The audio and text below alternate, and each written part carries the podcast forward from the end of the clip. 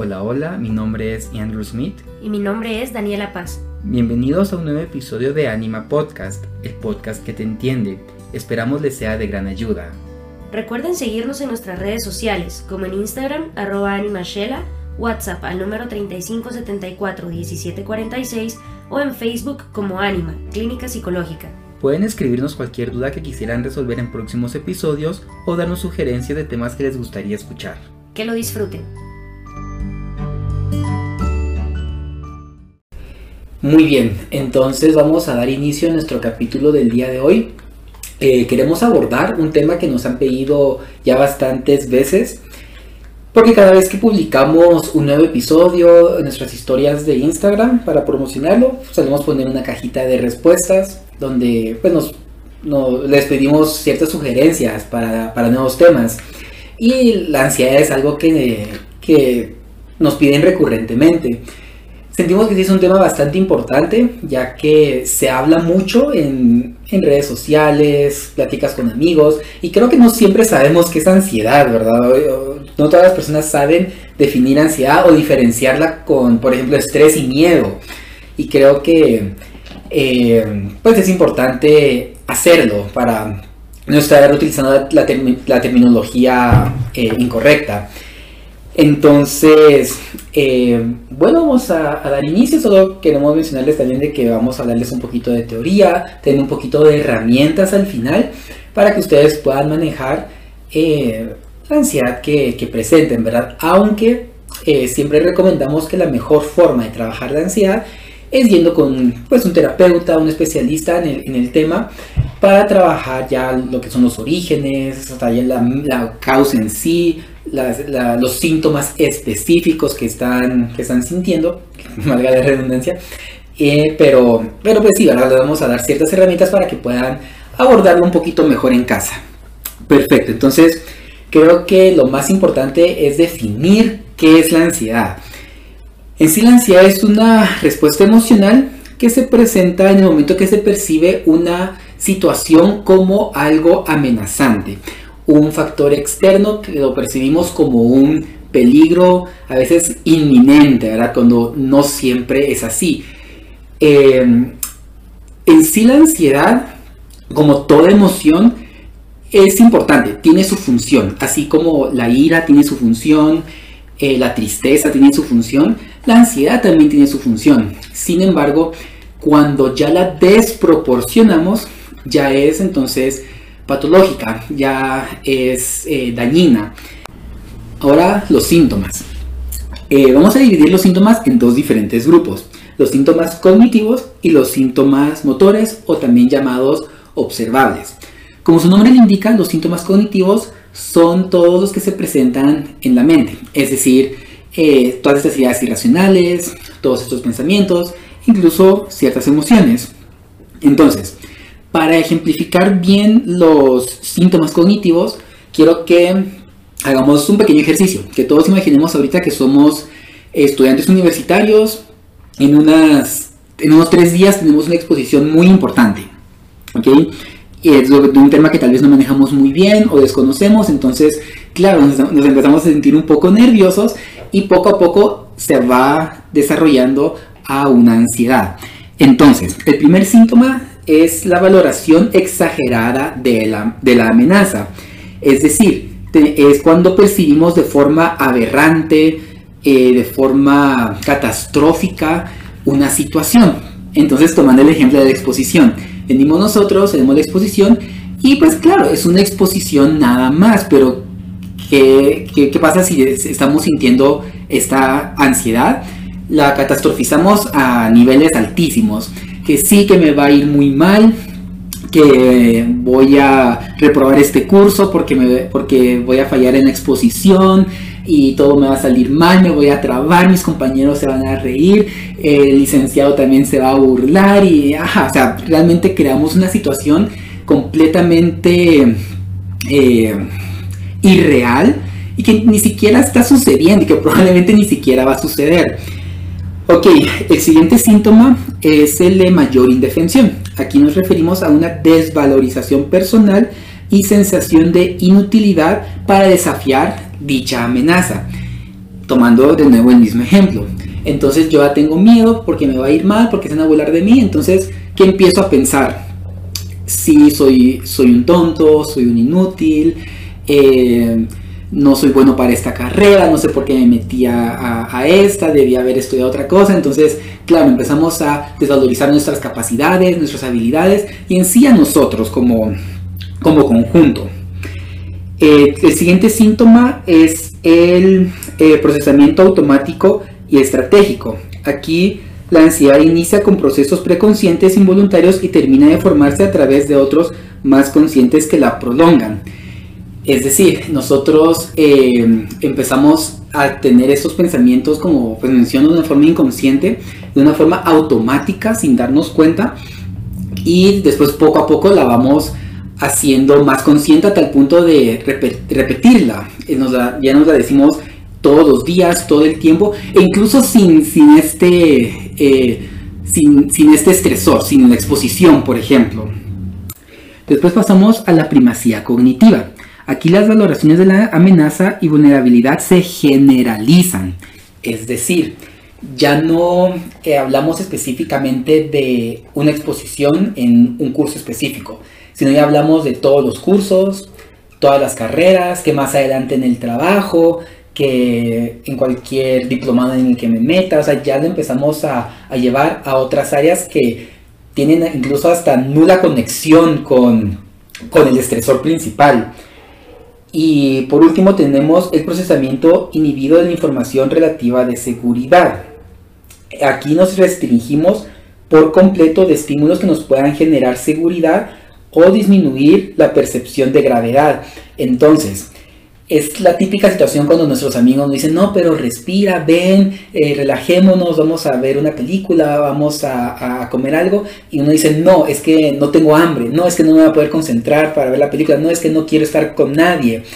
Prácticamente ya, entramos a un estado de eh, autosabotaje. Y pues bueno, esos vendrían a ser, esos vendrían a ser los síntomas cognitivos. Vamos a pasar con los síntomas motores y observables. Aquí realmente no hay mucho que explicar más que eh, mencionarlos. Tenemos eh, los primeros que vendrían a ser eh, los síntomas cardiovasculares. Aquí se presentan las palpitaciones, pulso rápido, exceso de calor, presión arterial bastante alta.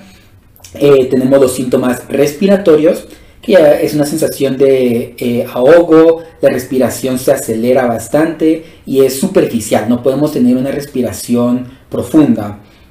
Eh, pasamos con los síntomas gastrointestinales, ya se presentan náuseas, vómitos, incluso diarreas y molestias digestivas en general. Tenemos los síntomas genitourinarios, que vendrían a ser micciones frecuentes, eyaculación precoz, por ejemplo, e incluso impotencia sexual. Pasamos por, con los síntomas neuromusculares, que es eh, tensión muscular, temblor, sensación de hormigueo, dolor de cabeza, o dolor en el cuello, en la espalda. Y por último tenemos los síntomas neurovegetativos. Esta, eh, aquí ya se, se, manifiesta con sequedad en la boca, sudoración, sudoración excesiva y mareos. Entonces, bueno, en términos generales, esa es la ansiedad y más o menos cómo se manifiesta, eh, como les mencioné, de una forma general. Ya, ya ciertas personas pueden manifestar unos, pueden manifestar otros síntomas, al final vendría a ser ya a un nivel individual. Perfecto, muchas gracias Marcos. Entonces voy a eh, continuar platicando acerca de lo que son las causas, el porqué de la ansiedad. En primer lugar, considero oportuno que platiquemos acerca de tres puntos de vista cruciales que nos ayudan a comprender Em, el por qué se manifiesta la ansiedad. En primer lugar, tenemos la explicación biológica. Esta se refiere a ciertos elementos genéticos que predisponen al sujeto a manifestar la respuesta ansiosa. Si por ejemplo mi mamá tiende a ser ansiosa o mi papá tiende a, manifestar mucha ansiedad o por ejemplo mis abuelos también tendrían a, presentar ansiedad en medio de sus actividades cotidianas, esto es algo que yo voy a aprender y a heredar de forma inadaptada e inconsciente. Inconsciente porque claramente no vamos a tener total control de la misma si en realidad no lo hemos premeditado, si no hemos encontrado este factor común con nuestros antepasados y que considero es importante que podamos hacer este anclaje, ¿verdad? Que podamos conocer eh, el por qué, si es que hubo alguien que también estuvo viviendo en el pasado lo que yo estoy viviendo hoy en día para poder tomar un mayor control y asimismo comprenderme mejor. Por otro lado, también tenemos la perspectiva cognitiva. En este caso, más que por la situación como tal, la ansiedad se genera por la percepción que se tiene de ella. Si nosotros eh, percibimos y entendemos a través de nuestras ideas y pensamientos una situación como amenazante, es eso lo que se va a trasladar a nuestras respuestas sensitivas. Nuestro cuerpo, nuestros sentidos van a reaccionar de frente a los pensamientos que nosotros estemos teniendo de la situación. A eso se refiere la perspectiva cognitiva, ¿verdad? Cognición se refiere mente, pensamientos, todo aquello que hemos aprendido y que, llevamos en, nuestro, em, en nuestras estructuras mentales. Entonces, eh, si por ejemplo yo he aprendido a tenerle miedo a los perros, por ejemplo, cada vez que yo veo a un perro en la calle, mis órganos de los sentidos van a transmitir la imagen del perro a mi cuerpo y entonces inmediatamente esta perspectiva va a generar que yo padezca ansiedad, que yo manifieste sintomatología ansiosa, ya que la idea es de temor, la idea que yo tengo frente al perro, sea este peligroso o no, simple y sencillamente va a generarme eh, síntomas ansiosos. Por último tenemos entonces el punto de vista conductual. En este la sintomatología ansiosa es solamente el resultado de respuestas aprendidas a través de canales específicos. Aquí como pueden darse cuenta se une directamente con la perspectiva cognitiva, ya que comenzamos de primero teniendo una idea, un pensamiento, comenzamos eh, a estructurar mm, un esquema mental. Y a través de este entonces le enseñamos a nuestro cuerpo a reaccionar de cierta manera lo que va entonces a repercutir directamente en nuestro comportamiento y nuestra conducta. Estas reacciones van generando una conducta que se repite a sí misma una y otra vez. Y la ansiedad es solamente el resultado de estas respuestas que estamos adquiriendo a través de nuestros canales específicos, que en este caso son nuestros órganos de los sentidos. Por otro lado, es entonces importante que platiquemos también acerca de situaciones concretas en las cuales se desencadena la ansiedad tenemos a la ansiedad como síntoma de otros problemas psicológicos. Los síntomas que pueden generar los trastornos psicológicos pueden aumentar el nivel de dependencia de la persona, reducir sus capacidades, reducir su eh, plenitud, su bienestar, pueden hacer que la autoestima decaiga, que se limiten las relaciones sociales, entre muchas otras eh, cuestiones aversivas que producen los problemas psiquiátricos o psicológicos. Una patología mental dentro de su sintomatología, que es todo esto que acabamos de describir, inminentemente puede generar ansiedad en la persona, ya que pues claramente a nivel cognitivo, a nivel emocional, hay mucho daño y el eh, paciente, la persona, puede percibirlo dentro de sí mismo. Entonces el hecho de tener un problema psicológico eh, puede generar que la sintomatología ansiosa pues tenga una hiperactivación dentro de la mente y dentro del organismo. Por otro lado está también la ansiedad a causa de una enfermedad física. Como sabemos, ¿verdad? Las enfermedades de gran malestar que implican dolor, que implican una limitación en nuestras actividades, que implican una limitación en nuestras capacidades, eh, pues esto representa una fuente significativa de ansiedad. Asimismo, la ansiedad en ocasiones también puede incrementar el malestar de la persona, ya estamos enfermos, nos sentimos mal, teníamos cosas que hacer, pero nuestra enfermedad física no nos lo permite. Entonces, claramente, esto produce ansiedad. Y esto incluso puede empeorar el estado actual que tiene la persona dentro de su sintomatología física. Perfecto, entonces estas serían las causas. Si hablamos acerca de qué es lo que produce mi ansiedad, los canales a través de los cuales se da y qué em, cuestiones en concreto la provocan. Vamos a hablar ahora acerca de las presentaciones de la ansiedad.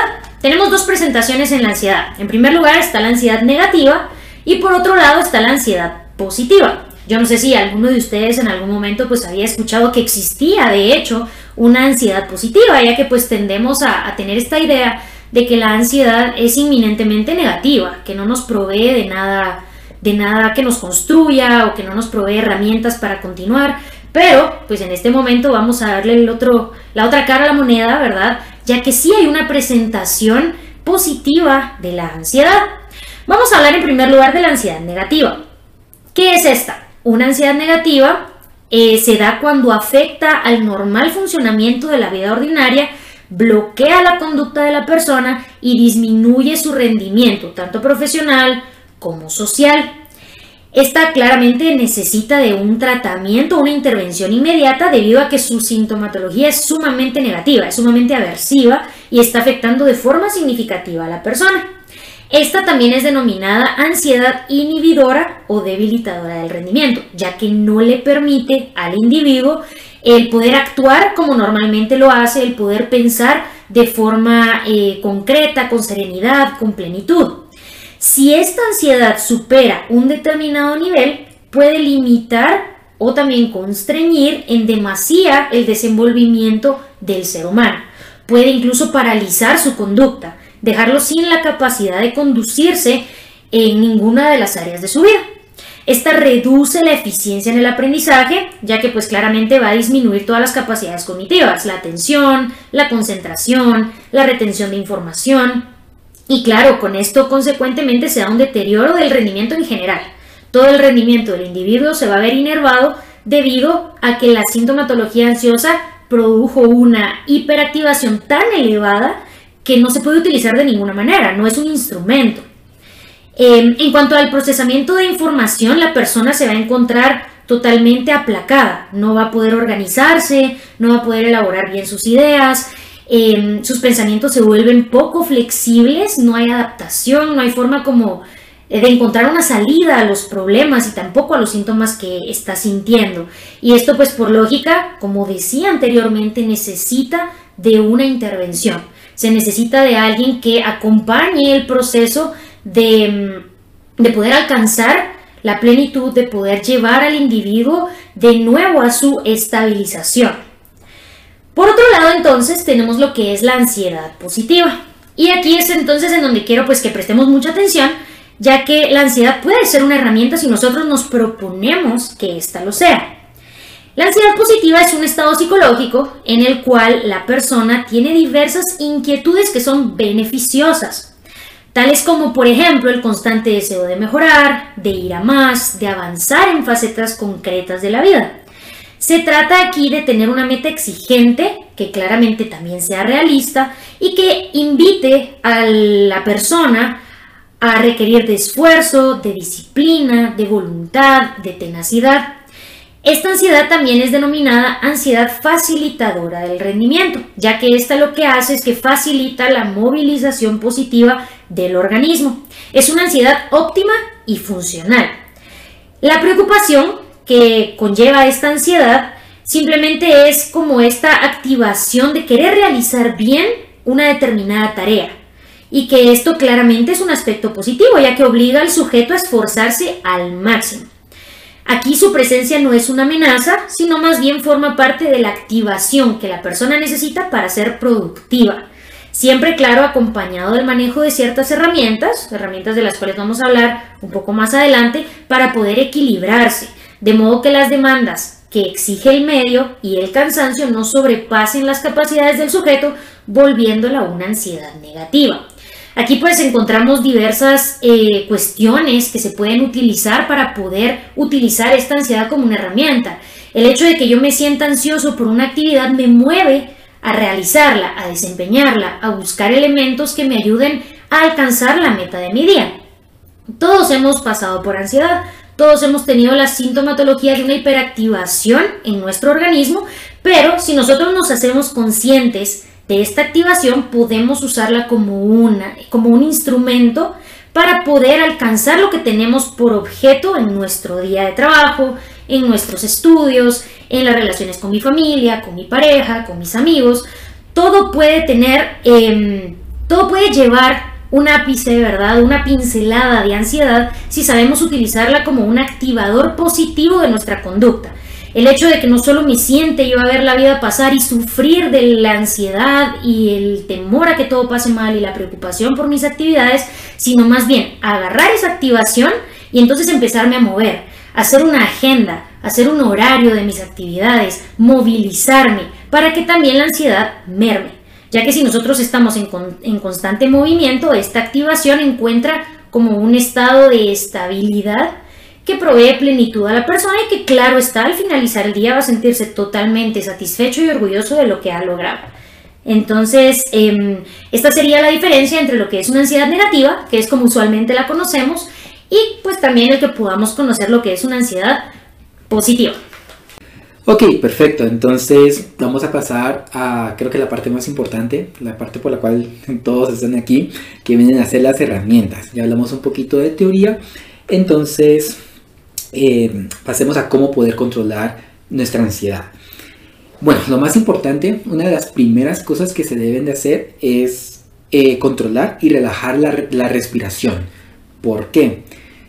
Es uno de los pocos síntomas físicos de los cuales sí tenemos cierto control, porque en sí no podemos controlar nuestros síntomas gastrointestinales o los síntomas cardiovasculares, pero la respiración sí la podemos nivelar eh, un poco más, ¿verdad? Entonces, al controlar la respiración ya el cuerpo solito va controlando, por ejemplo, el ritmo cardíaco, al reducir el ritmo cardíaco ya no hay tanto calor, por ejemplo, eh, se pueden controlar un poquito mejor los temblores. Entonces ya al tener el cuerpo un poquito más relajado, podemos empezar a trabajar eh, los síntomas cognitivos, ¿verdad? Esas ideas irracionales, ese miedo, esa generalización, esa catastrofización.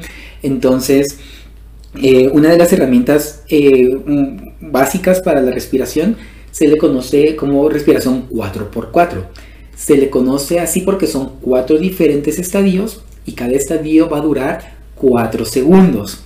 Entonces, el primer paso, el primer estadio es inhalar con la nariz, pero que la inhalación dure 4 segundos. Es decir, no vamos a inhalar de golpe. Entonces, eh, inhalamos por 4 segundos. Entonces pasamos al siguiente estadio, que es mantener el aire dentro de nuestro cuerpo, nuestros pulmones, por 4 segundos completos. Después, exhalamos por la boca y pues como se, imaginarán, que la exhalación dure 4 segundos también, no vamos a exhalar de golpe. Y el último estadio es mantenernos sin aire por 4 segundos. Y esto se repite, este ciclo se repite las veces que sean necesarias hasta que sintamos que ya no estamos, eh, por ejemplo, hiperventilándonos, ¿verdad? no estamos con una respiración descontrolada. Eh, perfecto, esa es eh, una de las primeras herramientas tenemos también la meditación. En la meditación lo que hacemos es eh, por un momento dejar atrás pues, en sí la preocupación, ansiedad y entrar en un estado de relajación. ¿Cómo podemos entrar a este estado de relajación? Lo podemos inducir a través de, por ejemplo, un ambiente completamente tranquilo, silencioso, a oscuras. Podemos agregar tal vez una luz tenue o podemos agregar música relajante.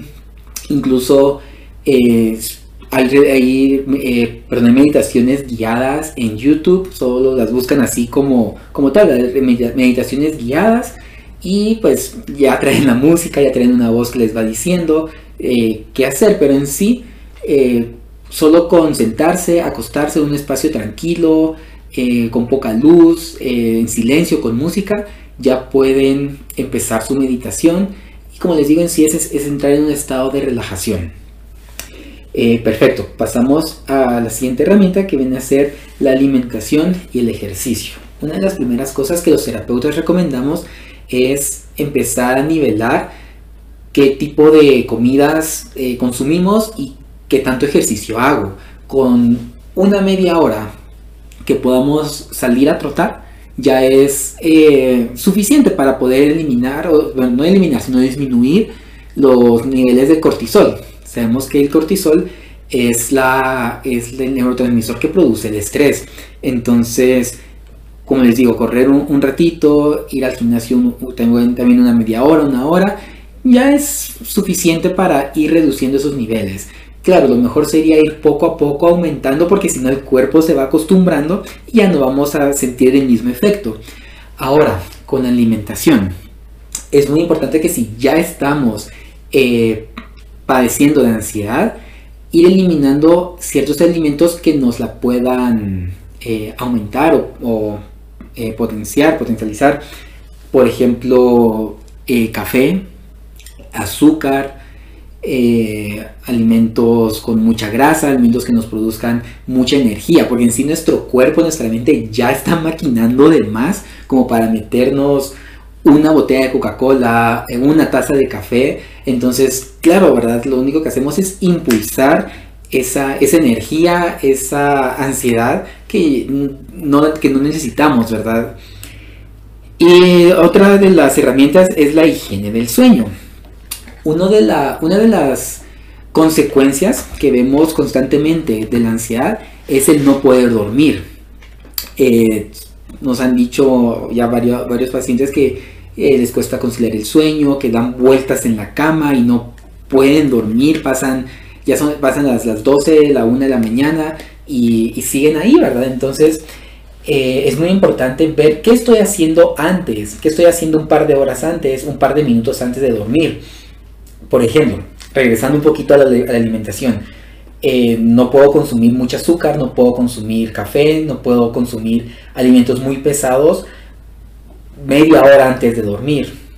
No puedo eh, ver, por ejemplo, tele, pero en el sentido de, por ejemplo, noticias o películas que me alteren demasiado antes, eh, justo antes, antes, de dormir, ¿verdad? estoy acostado, estoy viendo la tele y está, estoy viendo justo una noticia de cómo, por ejemplo, hubo un accidente de un bus que, en el que murieron 15 personas. Y claro, es lo último que veo, apago la tele y, me, y, cierro mis ojos. Entonces, claro, mi, mi cerebro queda bastante alterado como para realmente conciliar el sueño. Eh, igual el ejercicio. Podemos hacer ejercicio durante la noche, pero dos horas antes, dos horas antes de, de dormirnos no podemos estar haciendo ejercicio justo una hora, 40 minutos, 30 minutos antes de ir a dormir, porque estamos acelerando nuestro ritmo cardíaco, estamos acelerando nuestra respiración y entonces pretendemos acostarnos y relajarnos, ¿verdad? Entonces, eh, simplemente va a ser mucho más difícil conciliar el sueño. Entonces, en la higiene del sueño hablamos de eso, de todas estas como pautas, todas estas normas que debemos implementar para tener un mejor hábito antes de irnos a dormir. Muy bien, vamos a continuar entonces con eh, la herramienta de la expresión. Em, la expresión es sumamente importante, ya que el hecho de no expresarnos genera una constricción emocional y como sabemos, pues la ansiedad es una manifestación emocional aversiva si no se controla. Entonces es importante que nosotros nos mantengamos en, una constante, en un constante ejercicio de catarsis, el que no nos quedemos callados, el que podamos dejar salir qué es lo que estamos sintiendo, qué es lo que estamos viviendo, por qué lo estamos sintiendo, el hecho de, poder establecer cuáles son los motivos. Em, hay dos formas en las cuales podemos expresarnos. Principalmente tenemos la expresión eh, verbal em, y que es inminentemente eh, necesaria, ¿verdad? El hecho de que nosotros podamos expresarnos de forma abierta verbalmente, ya sea teniendo una conversación con nosotros mismos o teniendo una conversación con una persona de confianza, una persona que me genere plenitud, una persona que me genere bienestar. Puede ser, eh, puede ser un maestro, un mentor, un amigo, un familiar, mi pareja, eh, es importante que encontremos este punto focal de ayuda que está conformado por nuestras relaciones interpersonales y entonces dedicarnos a decir qué es lo que estamos sintiendo. Siento esto, esto y esto debido a esto, esto y esto. Y el hecho de que nos sintamos escuchados y de que estemos extrayendo a través de nuestras palabras las emociones que estamos percibiendo pueden generar una calma en el organismo, pueden generar una calma a nivel mental. Entonces, no nos guardemos lo que estamos sintiendo. Y pues claro está la otra vertiente que también es la expresión escrita, que es sumamente funcional. A mí me gusta mucho utilizar la escritura dentro de la terapia. Me gusta mucho que el paciente escriba, ya que no solamente eh, se utiliza como herramienta de catarsis, sino que también el mismo paciente se da cuenta de muchísimas cosas luego cuando logra ver qué fue lo que escribió cuando logra meditar acerca de qué era lo que estaba ocurriendo en ese momento en especial, ¿verdad? Y que ya encontrando una desensibilización de toda la ansiedad, pues entonces se pueda realizar un autoanálisis, se pueda realizar una autoobservación, una autorreflexión para encontrar una nueva respuesta en el futuro, para encontrar eh, nuevas herramientas que le ayuden a encontrarse a sí mismo antes de recurrir a la ansiedad, antes de permitir que se nos cuelen los síntomas ansiosos, ¿verdad? Y que no los sepamos utilizar correctamente para que sea una ansiedad positiva. Entonces es importante que, por ejemplo, eh, yo a veces digo, ¿verdad? Mantengamos un cuadernito cerca o una, uno de esos mini como talonarios de post-its, ¿verdad? Y un lapicero a la mano pasa algo, nos genera una emoción sumamente eh, fuerte, una emoción sumamente aversiva, empezamos a sentir ansiedad, lo apunto. ¿Qué es lo que me está ocurriendo? ¿Qué siento? Dejemos que salga, imprimamos lo que estamos sintiendo en ese preciso momento para que no genere un peso, para que no genere una carga el resto de mi día. Dejémoslo salir de una vez. Em, entonces creo que son herramientas tanto a nivel eh, verbal como por escrito muy funcionales para poder manejar de mejor forma la ansiedad. No nos guardemos lo que está pasando, dejémoslo salir. Las palabras tienen mucho poder. Declaremos lo que estamos sintiendo, lo que estamos pensando, para que este poder no se, que no se torne en contra de nosotros, sino que más bien se expulse de una forma positiva. Por otro lado, tenemos eh, los anclajes. ¿Qué es un anclaje? Eh, para que lo podamos comprender mejor. Un anclaje es una asociación que nosotros realizamos de un estímulo con un estado emocional. Em, cuando nosotros empezamos a sentir ansiedad, no podemos tomar el control de la misma debido a que nosotros pues eh, estamos totalmente perdidos dentro de nuestras sensaciones no hay una meditación, no hay un pensamiento que me ayude a guiar lo que estoy sintiendo. No dejamos que la cabeza haga freno a las emociones, ¿verdad? Con los anclajes podemos ayudarnos a, encontrarnos a nosotros mismos en medio de toda la sintomatología desordenada que estamos sintiendo. Hay anclajes tanto visuales como auditivos como kinestésicos. Los anclajes visuales se refieren a cuestiones que podamos colocar a nuestro alrededor que nos ayuden a entrar en conciencia y manejar mejor nuestra ansiedad. A mí me, llamó mucho la atención hace un par de años, tal vez, que me recuerdo venimos a trabajar aquí a tu casa y tenías puestas unos como rotulitos en tu cocina. Ay, no. Y, y, de hecho es bastante funcional porque no, no, sos la primera, no sos la única persona más bien que sé que lo ha aplicado y yo de hecho lo he usado con algunos pacientes y me dicen que es muy funcional, pero fuiste la primera persona que vi que lo hacía así. Entonces... Solo puedo contar la experiencia para todo, disculpa. Ya que, ya que lo mencionaste, tal vez alguien puede estar pasando por lo mismo y creo que bien puede funcionar. Yo estaba así cortito, ahora yo estaba en, trabajando en una ONG y tenía un, montón de cosas que hacer, pero yo estaba durmiendo entre 3 a 4 horas diarias. Entonces, yo cuando estoy bajo estos niveles de ansiedad tiendo a comer mucho, pero bastante, o sea, no como por hambre, como porque tengo que tener algo a que hacer.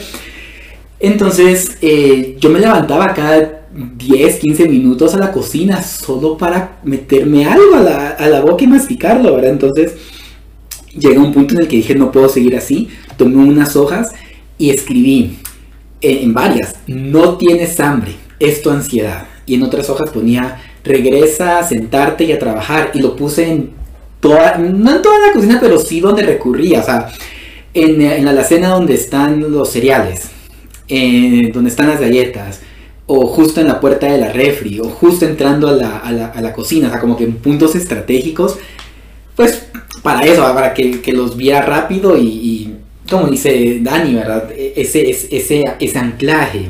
Perfecto, continúa. sí, no, de hecho es, una herramienta muy eh, funcional. Yo, por ejemplo, he trabajado Em, bueno, hagamos post-its o hagamos como que papelitos con lo que necesitamos para poder entrar en conciencia y entonces abandonar mi ansiedad o utilizarla de forma concreta. Y entonces tengo pacientes que han metido los post-its a su billetera. Y entonces, claro, la billetera es algo que tenemos a la mano o que las han pegado en su carro. Entonces, ponte, tengo a alguien que lleva una en el, en el radio, me contó que la puso cerca del pues. radio del, del tablero de su carro, ¿verdad? Entonces es algo que constantemente podemos ver y nos regresa a nosotros mismos lo que no permite que la ansiedad tome control de nuestro organismo, de nuestros pensamientos, de nuestras emociones, ¿verdad? Anclajes visuales. Hablemos de anclajes auditivos. Podemos tener una canción, ¿verdad? Podemos tener un ringtone, podemos tener eh, quizás el beat de los mensajes o qué sé yo, que nos provea calma, que nos provea serenidad, que nos provea bienestar. O incluso ahora con las redes sociales, ¿no? Que hay tantas eh, tantos como Reels o TikToks en donde ves hablando a cierta persona y eso te genera calma o, te dan algún mensaje y tú lo guardas y entonces después, unas horas luego, tal vez te sirve. Eso es un anclaje auditivo, ¿verdad? El hecho de que a través de nuestros oídos también podamos entrar en conciencia de que la sintomatología ansiosa no tiene control sobre nosotros, ¿verdad? Y finalmente, anclajes kinestésicos. Yo, por ejemplo, me considero una persona a la que le funcionan mucho mejor los anclajes, los anclajes kinestésicos, ¿verdad? Algo que yo sienta a través de mi cuerpo, algo que yo pueda palpar, algo objetivo que yo pueda tocar o que genere cierta como... Em, cierto contacto conmigo misma, ¿verdad? Eh, yo conocí a una persona que manejaba su ansiedad a través de colocarse hules en las muñecas y entonces así manejaba su ansiedad. Cada vez que él sentía ansiedad, entonces él tomaba los hules, los somataba un, tanto sobre sus muñecas y eso lo hacía entrar en razón, no dejaba que la ansiedad lo controlara. O el hecho de que, por ejemplo, nosotros nos acostumbremos a, bueno, siento ansiedad y llevo de aquellas pelotitas, ¿verdad? Para estimular tu, tu, mano, eso también genera serenidad. Estamos dejando la ansiedad en un objeto. O golpearte la pierna, por ejemplo, o tronar los dedos, algo en donde tu cuerpo se sienta conectado contigo y no conectado con los síntomas ansiosos, ¿verdad? Para que tomemos control de nosotros mismos. Y bueno, claro está, como se los he dicho ya varias veces en, este como pequeña, en esta pequeña explicación, los anclajes pues vienen íntimamente ligados a la herramienta de la toma de conciencia. Tomar conciencia, como ya les decía, es sumamente importante. Yo les digo a, a los pacientes todo el tiempo, es como mi frase en terapia, la conciencia te hace libre. ¿Por qué? Porque si estamos conscientes podemos tomar el control de la situación.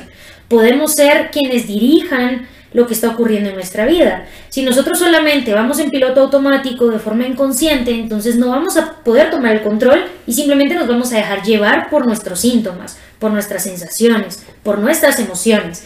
Entonces es importante obligarnos a nosotros a meditar, como decías, ¿verdad? La meditación, a buscar ciertas herramientas como lo son los anclajes para poder regresar a nosotros mismos, para poder encontrarnos y tomar el control de lo que está pasando.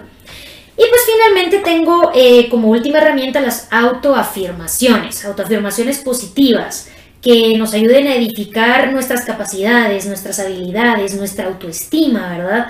Que nos digan en todo momento que somos capaces de ser más fuertes, que somos capaces de ser más resilientes, que somos capaces de adquirir lo que necesitamos para poder tener el control de lo que estamos sintiendo y así encontrar un escape a eso que nos molesta, a esa eh, ansiedad negativa que no nos lleva a ningún lado, que solo nos paraliza.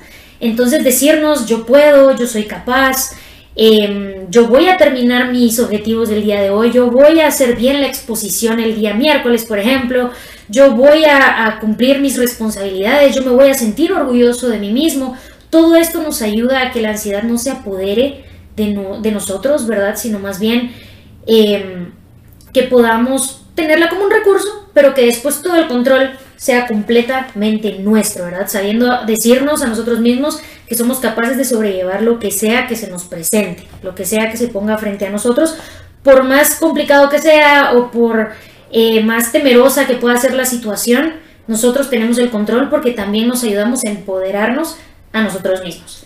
Entonces, esas serían pues herramientas, ¿verdad?, que consideramos pueden utilizar porque pues hemos visto que funcionan, ¿verdad? Son cuestiones funcionales y pues esperamos que, les haya gustado este, este nuevo episodio. Perfecto, muchas gracias. Solo antes de irnos a hacer el pequeño recordatorio que, les dije al principio, esas herramientas nos pueden ayudar, pero hasta cierto punto. Está bien los anclajes, está bien la meditación, pero si no trabajamos la raíz, por ejemplo, ya la, causa, ese, ese em, ¿cómo se llama? Ese trauma, por ejemplo, de la infancia que nos está causando esta ansiedad, pues entonces no vamos a ver un avance completo. Entonces, siempre eh, les recomendamos de que asistan eh, con, un, con, un, especialista para poder tratar esta raíz. Mientras, si podemos utilizar estas herramientas como una pequeña ayuda superficial, ¿verdad? Así que perfecto, de nuevo espero que les haya gustado este episodio y nos vemos para la próxima.